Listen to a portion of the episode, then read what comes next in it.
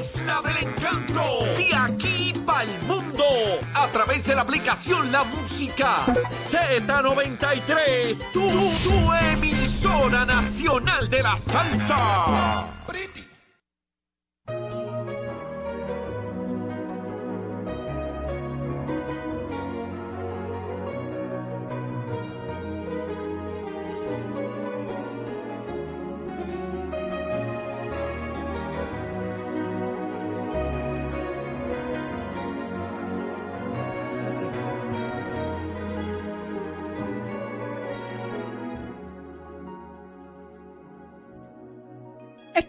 Regreso en Nación Z por Z93, ¿no? Es, es- es Z93. Ay, qué susto. Momento pensé que estábamos en. Óyeme, Acherito, tú te tiras unos intros ahí que son más largos que la esperanza un pobre. Mire, Arranca una nueva hora en Nación Z. Mire, Z93, 93.7 en San Juan, 93.3 en Ponce y 97.5 en Mayagüez. Todo Puerto Rico cubierto del mejor análisis. Una hora cargada de información, de buen análisis y buenas entrevistas, como a usted le gusta. Así que buenos días, Jorge. Buenos días, Eddie. Buenos días, días, buenos días. Saudi. Buenos días a la Chero, Pacheco, Eddie López y a la del Chinchorreo Aéreo, a Nicole. También a Melvin, allá a los muchachos de los controles, a Raúl, a todo el equipo Z y a Puerto Rico entera. Está cinco minutos, dice Chero. A todo Puerto Rico que está conectado con nosotros, como siempre, listos, prestos y dispuestos para discutir con ustedes los temas más relevantes que ocurren en el país. Y obviamente llevar a dos o tres a la escuelita, porque todo comienza aquí. Buenos días, Eddie. Buenos días, Jorge. Buenos días, Saudi. Una nueva mañana, una nueva hora de jueves, jueves 15 de junio del año 2023.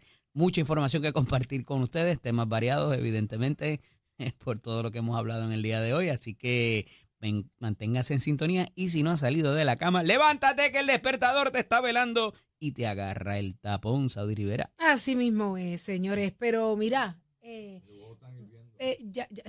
Achero se quedó, se quedó en el trip ahí, Achero, estate manso. Mira, eh, más adelante venimos con José Luis Dalmao, el presidente del Senado. Vamos, hay mucho que preguntar. Estamos a, a solo días de cierre de sesión y cómo vamos a cerrar finalmente esa sesión. ¿Qué, qué, qué cambios vienen para Puerto Rico en este nuevo año fiscal? Eh, aquí nos vamos a enterar, lo vamos a estar discutiendo. Eh, eh, Eddie, tú tienes ahorita el análisis del día. Eh, ¿Con quién estás hablando hoy?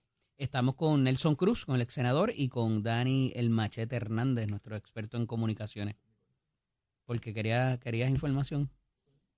Te Yo- digo de qué vamos no, a hablar. Claro, adelántame. Mira, es que hay una candelita ahí entre el gobernador nuevamente y la comisionada residente por el asunto de Ah. energía y un poco el cambio que ha habido desde que el gobernador llamó con una histeria colectiva y que estaba a destiempo el asunto de oponerse al cargo adicional y la, el aumento de tarifa y parecería que ahora sí, pero mm, tiene que haber un, un aumento, pero que sea razonable. Parece ser la noticia en la prensa escrita en el día de hoy.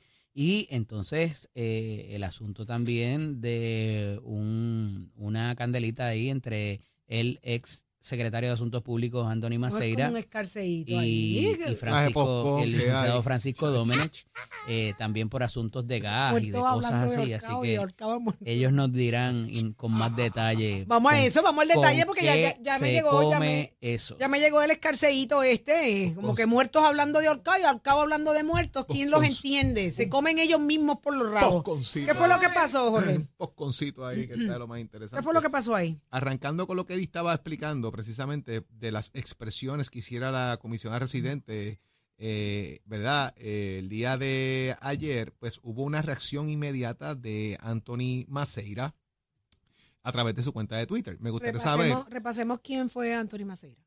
Anthony Maceira eh, ocupó diferentes posiciones en el gobierno. ¿Cómo de sale? Ricardo ¿Cómo sale de todas las posiciones? Bueno, eh, incluso es quien tiene el último caso también de que se ha estado ventilando públicamente en los medios de comunicación y, y en diferentes lugares en el país con el tema este del chat y toda esta cosa, ¿verdad? De, del ex gobernador Ricardo Rosselló. Anthony Maceira le dice a eh, eh, Jennifer González, hace un cuestionamiento realmente. Me gustaría saber qué propone o ha propuesto como al- alternativa a la comisión residente quien es o era, hasta que entró Luma, empleada de carrera de la Autoridad de Energía Eléctrica, con una licencia para hacer política. Para mitigar el aumento, se han hecho dos APP que procura transicionar a energías renovables. Se ha dado subsidios para que la gente ponga placas en sus hogares, etcétera, pero nada de eso ha contado con su apoyo.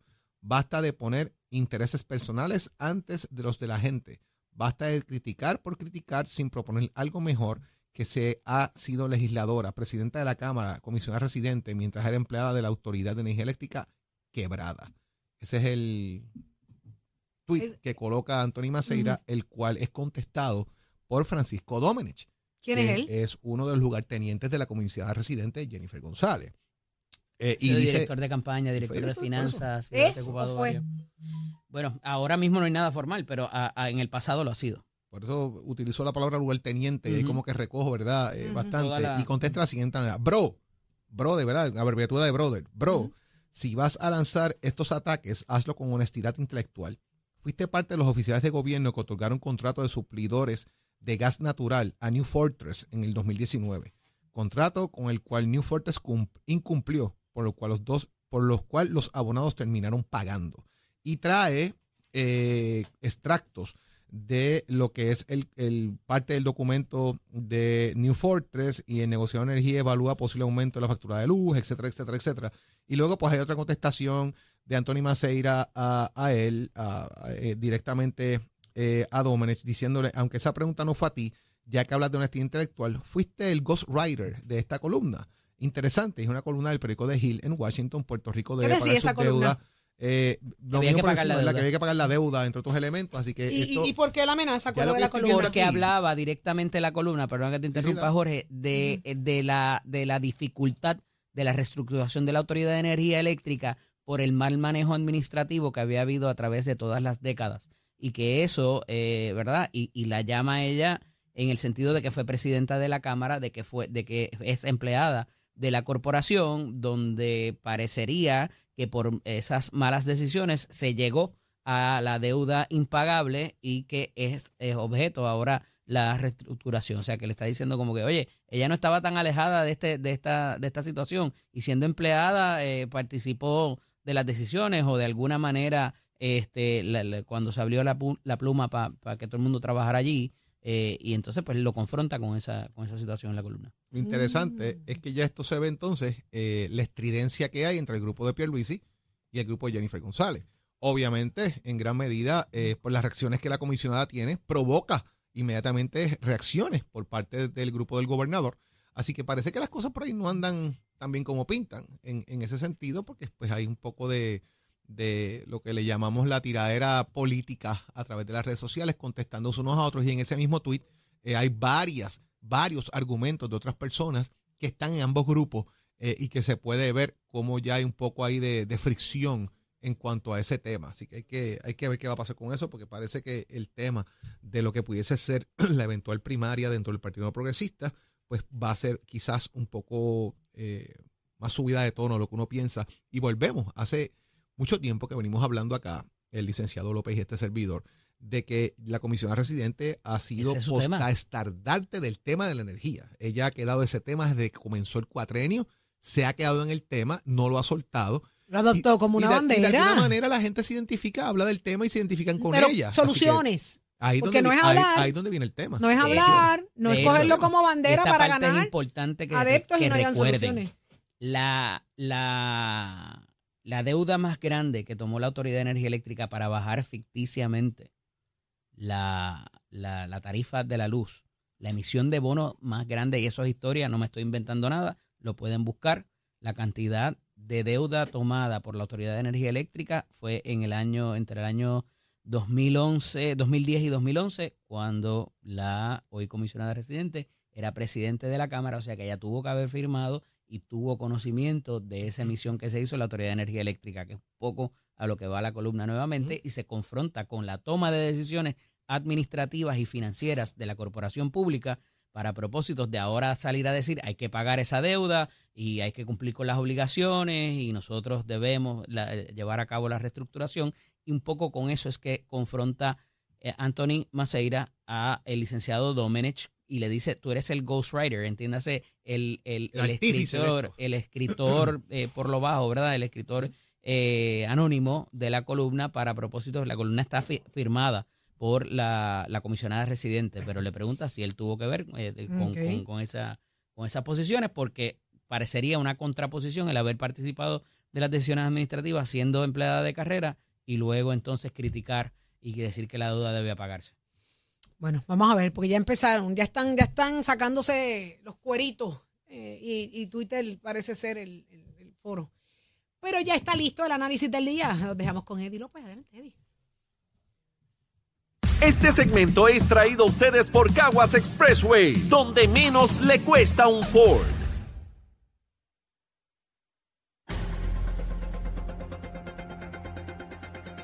Damos paso al segmento del análisis del día. Como todos los jueves está con nosotros el amigo ex senador Nelson Cruz. Parece que eh, el amigo Dani Hernández no escuchó cuando dije, levántate que el despertador te está velando y te agarra el tapón. Dani, acaba y contesta.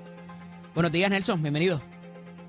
Licenciado, buenos días para usted. Y quería, pues, antes de comenzar y hacer el análisis del día, mis condolencias de parte de mi familia, a la familia del ex gobernador eh, Aníbal se ante la pérdida de su señora esposa. Así que las veces que compartí con Aníbal, un ser humano espectacular, ¿verdad? Fuera de la política, hablamos cosas, coincidimos varias veces. Así que tanto mi familia y yo, pues queremos expresar nuestras condolencias a él, a sus hijos y a su familia.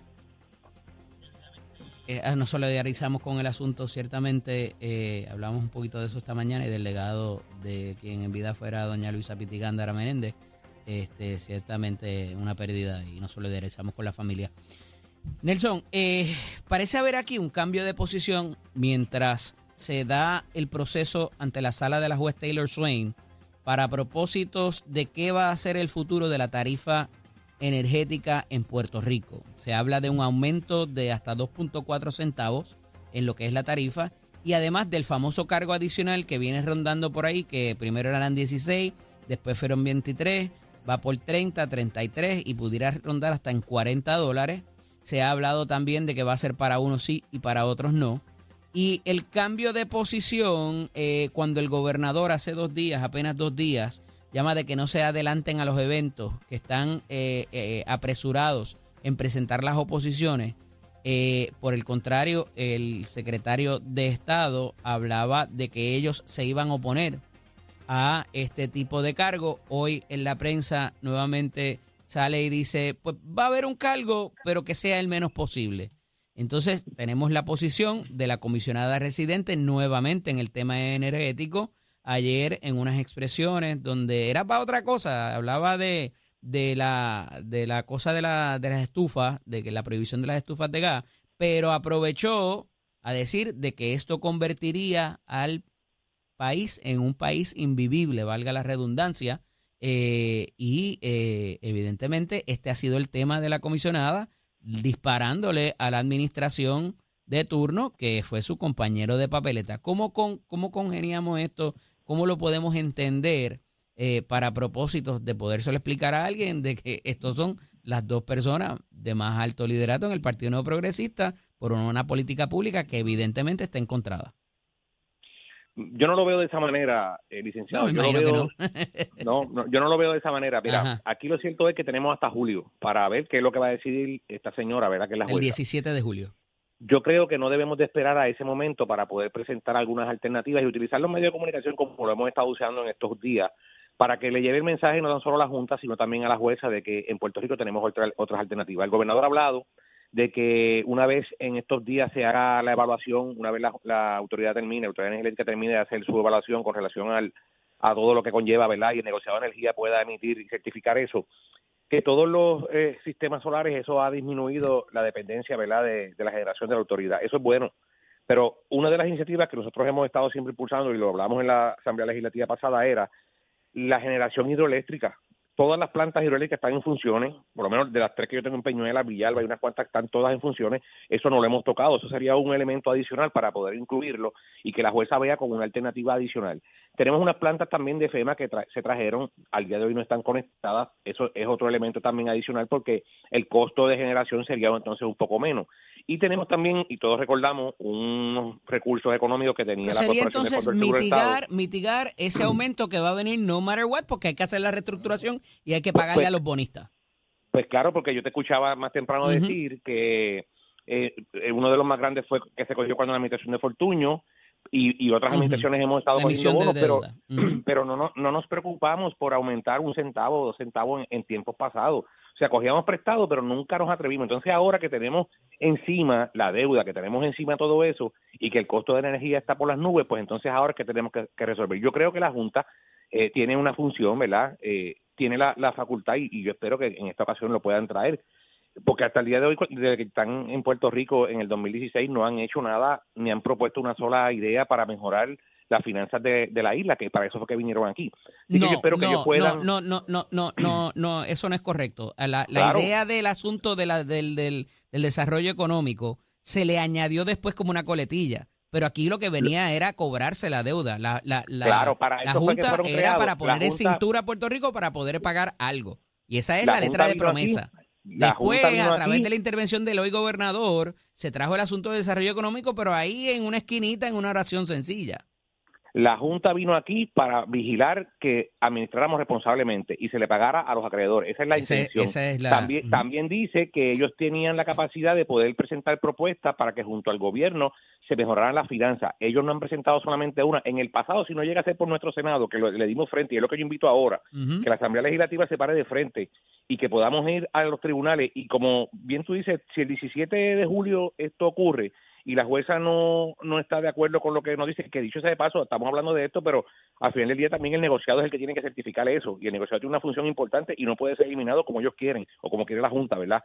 Eh, porque fíjate, tenemos, esto fue una idea de Bati y de, Lari, y eliminar ese ente que ha sido el que nos ha defendido en estos últimos años, pues entonces ya vemos por dónde va la Junta. Bueno, pero es que se lo están, le están, la jurisdicción que tenga el negociado se la están pasando por el forro, hermano, porque eh, eh, al ah, final pues, pues del pues, día esto se trata de la reestructuración eh, y no tiene que ver con el costo de energía, que es lo que regula el negociado. Como, como se pasó por el forro la Junta y la jueza en muchas ocasiones otras cosas en el pasado y los enfrentamos y fuimos a los tribunales y le ganamos. Pero el problema es, que, para propósitos de la Asamblea Legislativa solamente funcionan como si fuera un amigo de la Corte porque la representación de Puerto Rico en ese tribunal es la Junta de Supervisión Fiscal y la Junta de Supervisión Fiscal es quien sostenidamente ha presentado el cargo adicional para cumplir con los bonistas. O sea, que nuestro representante es quien nos está tirando para lo hondo. Y pues, el gobernador me parece que está un poco lento en, en, hacer, en decir, mira, o sea, ¿por qué tú si estás defendiendo el interés de que Puerto Rico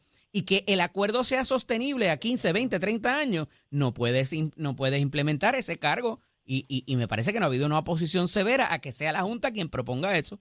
¿No te parece? El secretario de Estado, el secretario de Estado es el representante de nosotros en la Junta del Pueblo de Puerto Rico y es el que corre las finanzas del gobierno a través de AFAF y es responsabilidad de él presentar Pero no tiene participación en el en el pleito. pero pero en, pero, pero en el pleito el pleito como AFAF él tiene la oportunidad de poder presentar alternativas. Mire, juez, no vamos a no, no subamos esto por esto. También como un amigo de la corte porque el representante ahí las partes, es la Junta de Supervisión Fiscal y los bonistas.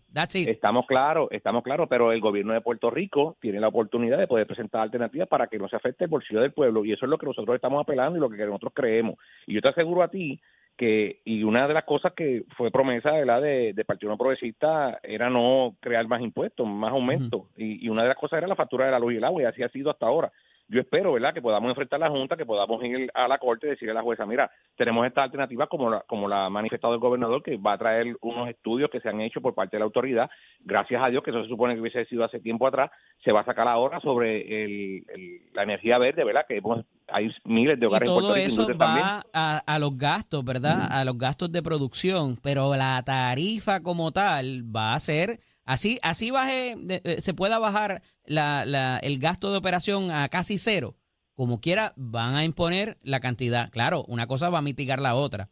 Pero me parece que la, las expresiones de la comisionada residente, Nelson, son sumamente contundentes cuando ella habla de que imponer esos costos convertiría al país en invivible.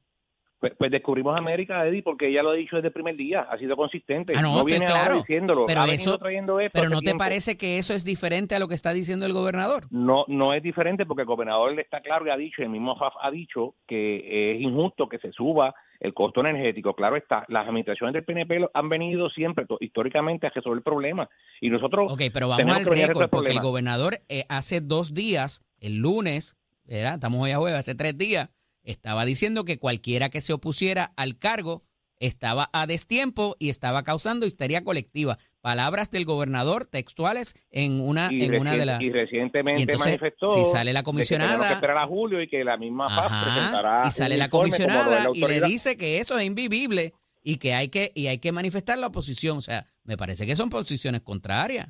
Mira, aquí cada funcionario electo tiene la responsabilidad de representar al pueblo de Puerto Rico. La comisionada residente fue electa con el 54% de los votos, 44, 46% de los votos en la pasada elección y tiene una gran cantidad de pueblo de Puerto Rico que votó por ella y ella se debe a esa gente. Y lo que ha escuchado, como por ejemplo estuve con ella en Maricao el fin de semana pasado, es eso, la gente le habla sobre el costo de vida, el costo energético. Hablábamos nosotros aquí hace unos, unas semanas atrás sobre la clase media. Aquí la clase media no ha recibido ni tan siquiera 300 dólares para echar gasolina, para llevar a los nenes a la escuela y a la universidad.